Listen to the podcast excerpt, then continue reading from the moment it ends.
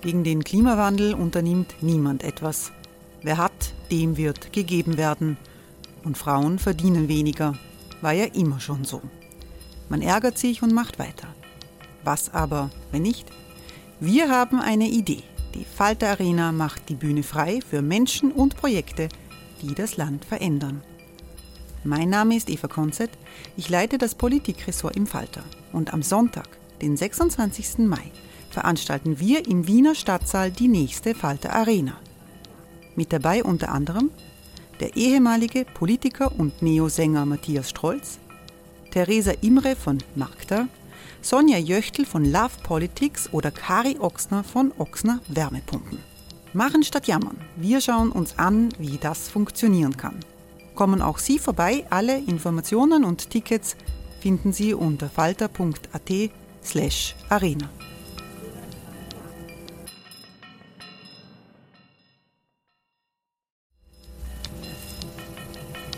Falter-Podcasts werden durch Werbung unterstützt. Das hilft bei der Finanzierung unseres journalistischen Angebots. Die Erderhitzung ist kein Gefühl, aber mit vielen Gefühlen verbunden. Sorgen etwa oder Angst. Eine Veranstaltung gegen diese Ohnmacht ist Tipping Time, eine Klimakonferenz der Zivilgesellschaft. Von 9.5. bis 11.5. findet Tipping Time in Kooperation von Globe Art, Solektiv und Tangente St. Pölten statt und lädt ein zu Diskurs, Diskussionen und Workshops mit namhaften Vortragenden wie Nikolai Schulz und Friederike Otto. Weitere Informationen finden Sie auf www.tangentesanktpölten.at.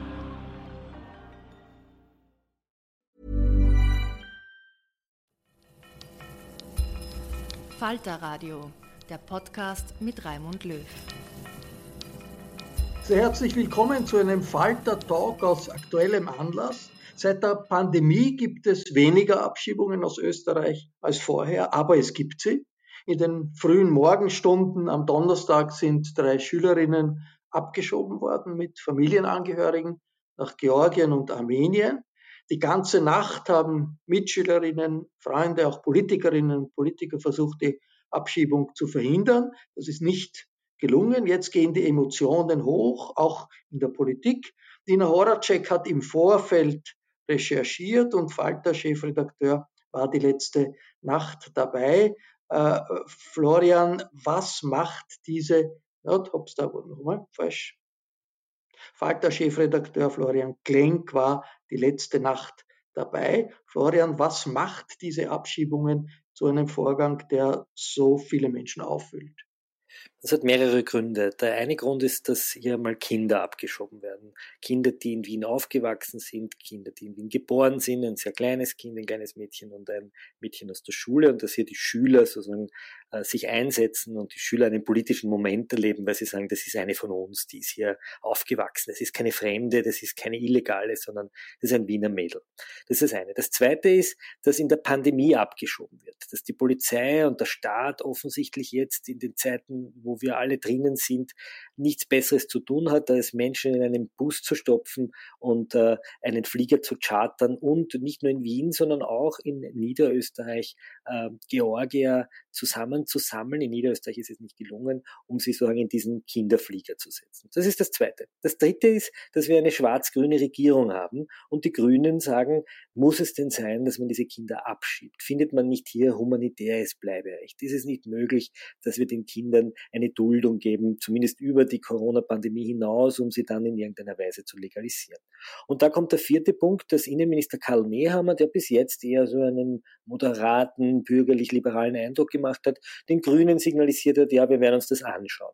Früher war das so im Innenministerium, dass es hier eine eigene Abteilung gegeben hat, die solche Fälle, wenn sie einmal politische Aufmerksamkeit erregt haben, solche Fälle genau geprüft haben und meistens dann in der Güterabwägung für die Flüchtlinge entschieden haben, damit es eben keinen medialen Bahö gibt, dass es keine äh, Proteste gibt. Und wir haben gesagt, wir werden das prüfen und das war für die Grünen offensichtlich der Code, okay, wird nicht stattfinden. Und deswegen ist Rudolf Anschober vor die äh, Presse getreten hinter, nach dem Ministerrat am Dienstag und hat gesagt, diese Familienabschiebung, die wird es nicht geben. So, und jetzt Kurz darauf gibt das Innenministerium bekannt, Recht muss Recht bleiben, die Abschiebung findet statt, heute um drei in der Nacht. Und das hat dazu geführt, dass Abgeordnete, aber auch die Schüler, die Eltern der Schüler, die Klassensprecherin und viele Studentinnen und auch dann später immer mehr Wiener mit dem Taxi dorthin gefahren sind, nach Simmering in, die, in diese äh, Gasse, in die Zinnergasse 29a. Das ist da draußen, wo die, der Autoabstellplatz ist, äh, wenn man abgeschleppt wird, also weit draußen der Stadt und mitten in der Nacht um Mitternacht, um eins, um zwei in der Nacht sind die Taxis vorgefahren und immer mehr Wiener sind gekommen und haben protestiert. Und auf einmal hat man gesehen, dass die Kinder da wirklich rausgeführt werden in einem Bus und da sitzen auf einmal diese kleinen Kinder mit ihrer Mama in dem Bus. Der kleine, das kleine Mädel hat seine Mütze aufgehabt, seine ganz rührende. Es ist, es kommen einem fast die Tränen, wenn man sich das anschaut. Und dann kommen auf einmal die Polizisten mit Hunden und maskiert, mit Vega, mit der Wiener Einsatzgruppe Alarmabteilung. Das ist die Antiterror-Einheit. Das sind die, die den Terroristen in Wien erschossen haben, mit Kugelsicher sicheren Westen, mit Bodycams, mit, mit eben mit diesen Hunden, die gebellt haben und fangen an, da eine martialische Show abzuziehen. Und die Schüler äh, beginnen auf einmal diesen äh, Zufahrtsweg zu diesem Schubhaftzentrum für die Familien zu, zu blockieren. Die, die stellen dort äh, Einkaufswegen auf und haben begonnen, Sperrmüll, der dort irgendwo gelagert ist, aufzutürmen und haben gesagt, wir machen eine Barrikade und haben gesungen und haben sich da so ein bisschen einen Heckmeck gemacht. Das war alles nicht gewalttätig. Einer hat gesagt, er klebt sich mit der Hand an den Schranken an, hat einen Kontaktkleber und hat die Hand an den Schranken geklebt, hat ein Wärmepad mitgenommen, dass ihm die Hand nicht abfällt. Und das Ganze bei minus vier Grad. Und dort sie stehen jetzt alle und wissen nicht, wie es jetzt weitergeht. Die Polizisten auf der einen Seite und auf der anderen Seite äh, die, die Demonstrantinnen und Demonstranten. Und es vergeht die erste Stunde, die zweite Stunde, die dritte Stunde. Und man denkt sich, was passiert jetzt? Die können da ja nicht den ganzen Abend stehen bleiben. Die Kinder sitzen in dem Bus, die Motoren laufen, die Kinder schauen verschreckt raus, die Kameraleute kommen, fotografieren die Kinder. Äh, es ist irgendwie eine gereizte Stimmung. Die Polizisten knurren die Journalisten an. Ein, ein, ein Polizist sagt zu mir, also mit meiner Heiselzeitung soll ich abfahren da und so weggehen. Und, und so geht es halt dahin hin und dann um ungefähr halb fünf in der Früh kommt eben die Auflösung der Versammlung und da sagt man zu diesem Grüppchen von äh, Schülern, die da sitzen, sie und Studenten, sie würden hier die öffentliche Ordnung stören, die äh, Kundgebung wird aufgelöst und dann ist in wenigen Minuten oder fast Sekunden, muss man sagen, diese Blockade aufgelöst worden und diese Busse sind an einer Hundertschaft von Polizisten vorbeigerast mit Blaulicht, so wie wenn man hier also die Al-Qaida festgenommen und ins Hochsicherheitsgefängnis irgendwo geführt hätte. Und ich bin dort gestanden und habe mich irgendwie am Kopf gekratzt und habe gedacht, was ist da los?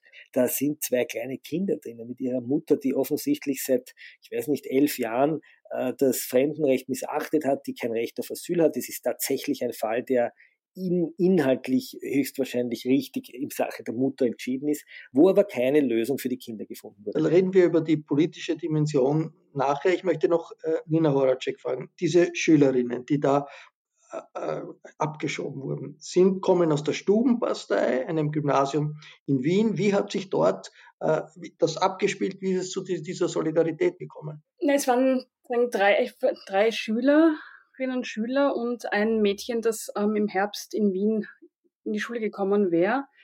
Zwei sind aus der Stubenbastei. Das eine, das ältere Mädchen, die Zwölfjährige, ähm, die heißt Tina. Tina. Die ist in der dritten Klasse Gymnasium ähm, ist eine sehr gute Schülerin, ist sehr beliebt. Also ihre Klasse ist quasi geschlossen anmarschiert am Nachmittag äh, gestern, um für sie zu demonstrieren.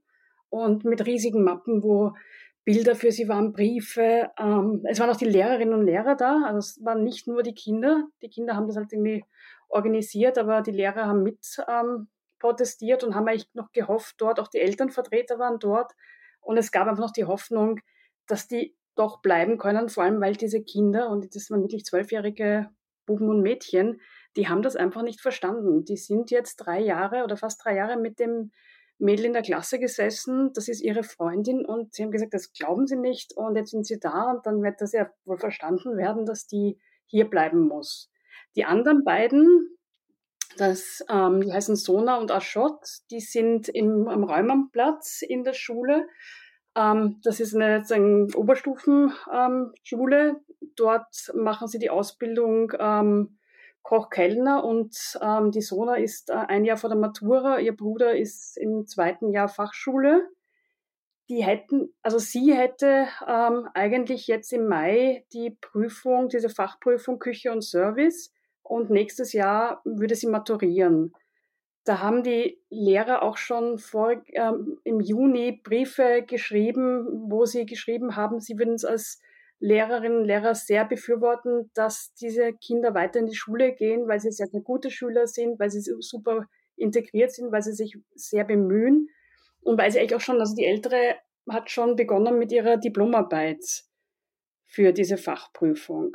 Die ist eine super Schülerin und ihre Freundinnen und Freunde waren gestern auch vor dem Schubhaft-Gefängnis und haben es einfach nicht verstanden, warum die abgeschoben werden sollen. Das sind alles äh, Kinder, die in Österreich aufgewachsen sind, die in Georgien oder Armenien, wo sie jetzt sind, nach der Abschiebung, keinen Bezug haben. Die am Räumannplatz in die Schule gegangen sind, sind jetzt seit sieben Jahren in Österreich. Die haben im Ute-Bock-Haus gewohnt und ähm, sind aus Armenien die anderen, also dieses ähm, Kindergartenkind und die zwölfjährige Tina, die sind beide in Österreich geboren. Ähm, sie waren dann noch zwischendurch in diesen zwölf Lebensjahren zwei Jahre in Georgien. Dann ist die Mutter wieder zurückgekommen.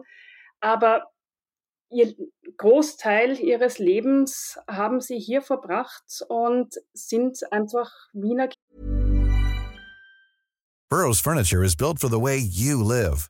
From ensuring easy assembly and disassembly to honoring highly requested new colors for their award-winning seating, they always have their customers in mind.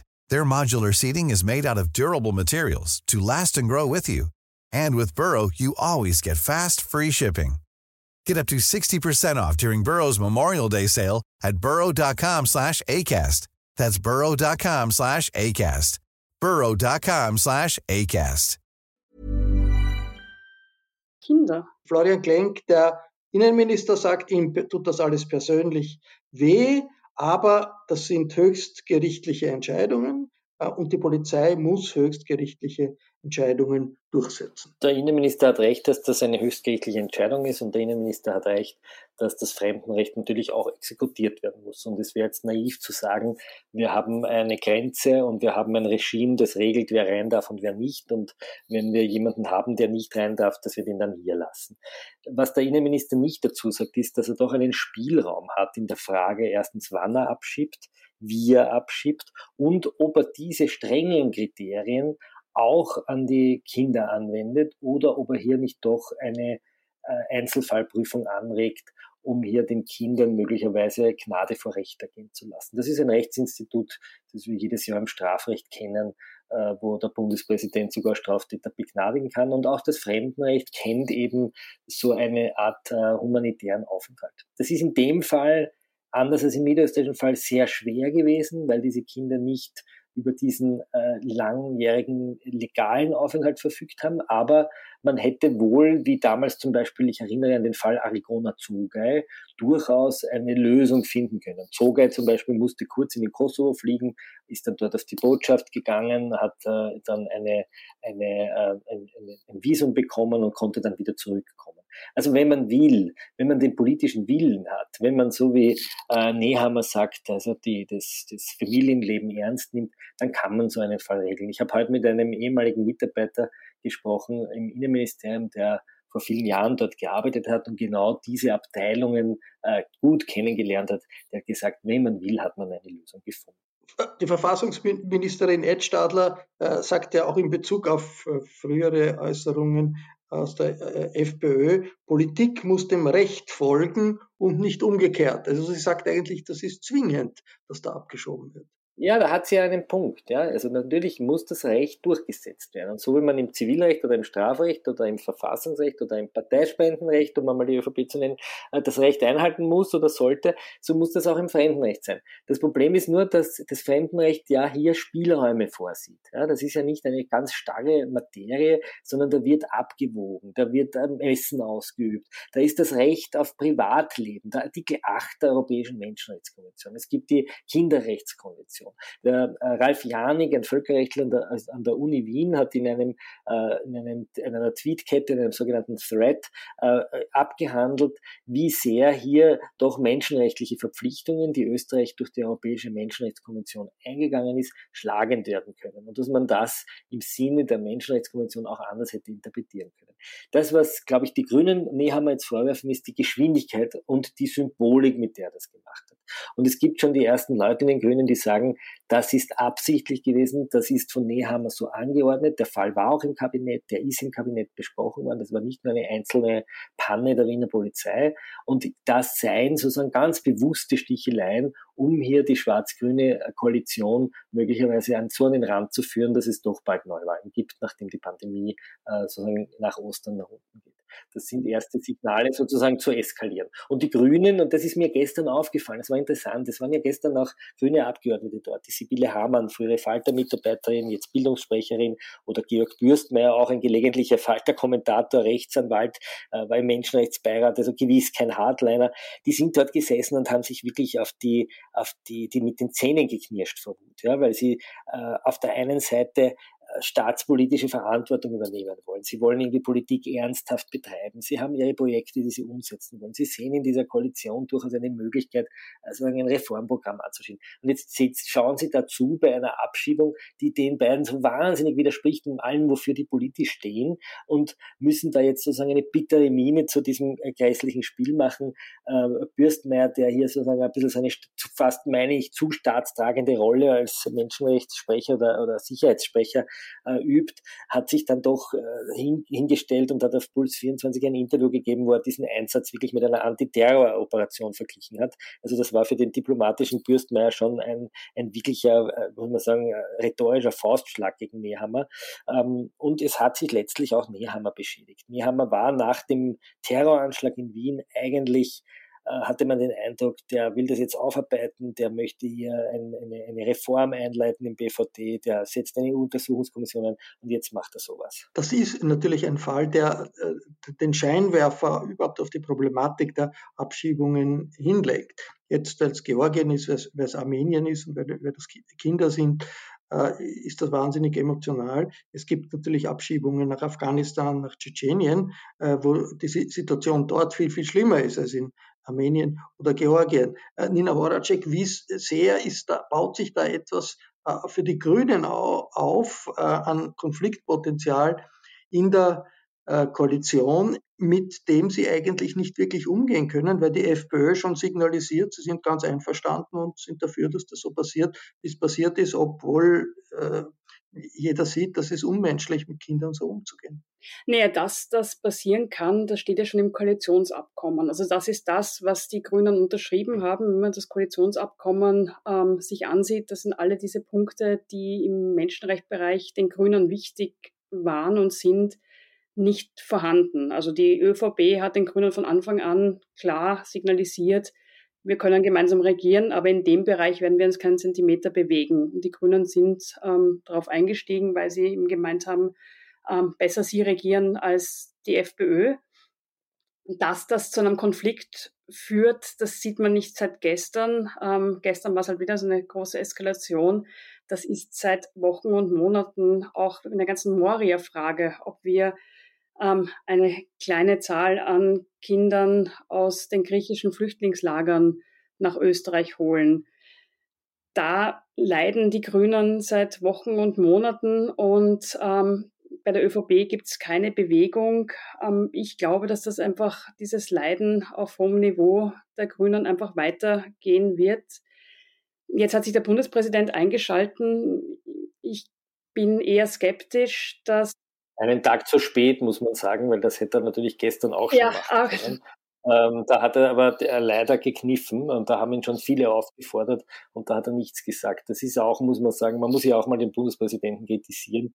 Ja, also ich sehe jetzt nichts, ähm, also es gibt zwar Rufe, dass auch von Grünen intern ähm, überlegen wir uns das, ob wir das so weiter aushalten.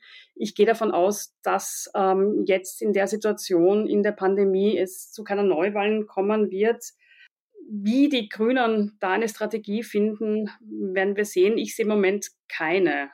Und noch ganz kurz zur Frage der Rechtsstaatlichkeit und ähm, den Abschiebungen, ähm, da glaube ich, ist es einfach zentral, auf das Kindswohl Rücksicht zu nehmen. Also wenn wir in einem Rechtsstaat leben, dann in einem Rechtsstaat, wo auch ähm, die Kinderrechte endlich anerkannt werden und auch die Kinder auch geschützt werden. Und das sicher nicht, indem man sie aus den Schulen nimmt und in ein Land abschiebt, das sie gar nicht kennen. Florian Klenk, wie äh, gefährlich ist das für die Regierungskoalition, dass es solche Fälle wahrscheinlich in Zukunft wiedergeben wird, immer wieder geben wird und die Grünen wenig Instrumente haben, die ÖVP zu einer Änderung ihrer Linie zu bewegen, weil die ÖVP immer sagen kann, ja, wir könnten ja mit der FPÖ koalieren. Naja, erstens bin ich nicht so sicher, ob die FPÖ wirklich sofort mit der ÖVP koaliert. Ja, also ganz ausgemacht ist das ja nicht. Ja. Kickel hat nicht vergessen, dass äh, Van der Bellen ihn entlassen hat und dass das die ÖVP auch wollte. Also so, so klar ist ja die Sache nicht. Ähm, ich glaube, dass die Grünen lernen müssen. Äh, ich habe heute für Fernsehen, fürs Puls 24 eine Diskussion mit Heimo Leposchitz gehabt. Der war mal so Pressemann der FPÖ und der hat ein bisschen erzählt, wie das so war in der FPÖ-ÖVP-Koalition. Und da hat er gesagt, wir von der FPÖ, wir haben immer mal wieder eskaliert. Also wir haben in der Regierung immer wieder mal einfach auch das Maul aufgerissen und gesagt, so, wir, wir wollen das jetzt. Ja, ich erinnere zum Beispiel an den UN-Migrationspakt, den ursprünglich ja der heutige Außenminister Schallenberg mitverhandelt hat und den dann die Regierung äh, nicht unterzeichnet hat, weil Strache das nicht wollte. Ne? Und da haben sie eskaliert. Und er hat gesagt, wir haben immer wieder eskaliert und haben der ÖVP auch gezeigt, dass wir als Juniorpartner jeden Ministerratsbeschluss behindern können, wenn wir wollen. Wenn wir da nicht sind, dann findet das einfach nicht statt. Ähm, erzählen die Freiheitlichen heute. Und der hat halt gesagt, die Grünen sollten auch öfter eskalieren und nicht immer nur sozusagen äh, mit den Zähnen knirschen und alles abnicken. Ja.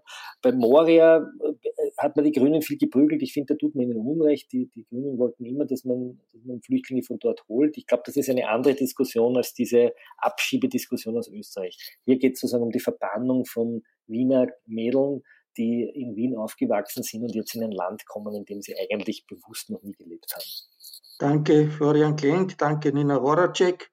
Wenn Sie, meine Damen und Herren, das, was Sie hören, interessant finden, die Informationen in diesem Podcast Falter Radio wichtig finden, dann können Sie den Podcast auch abonnieren. Die Ads dazu gibt es auf der Internetseite des Falter.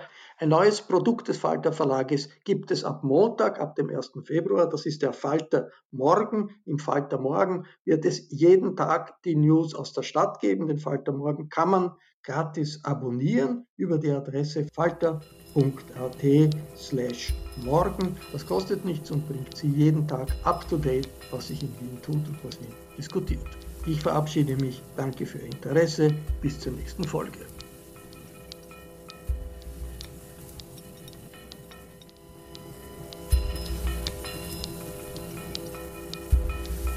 Sie hörten das Falterradio, den Podcast mit Raimund Löw.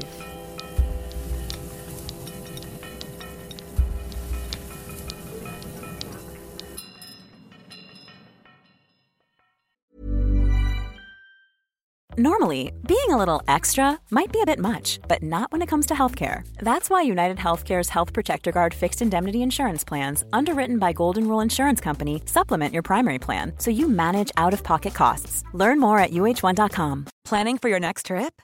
Elevate your travel style with Quince. Quince has all the jet setting essentials you'll want for your next getaway, like European linen, premium luggage options, buttery soft Italian leather bags, and so much more and is all priced at 50 to 80% less than similar brands. Plus, Quince only works with factories that use safe and ethical manufacturing practices. Pack your bags with high-quality essentials you'll be wearing for vacations to come with Quince. Go to quince.com/pack for free shipping and 365-day returns.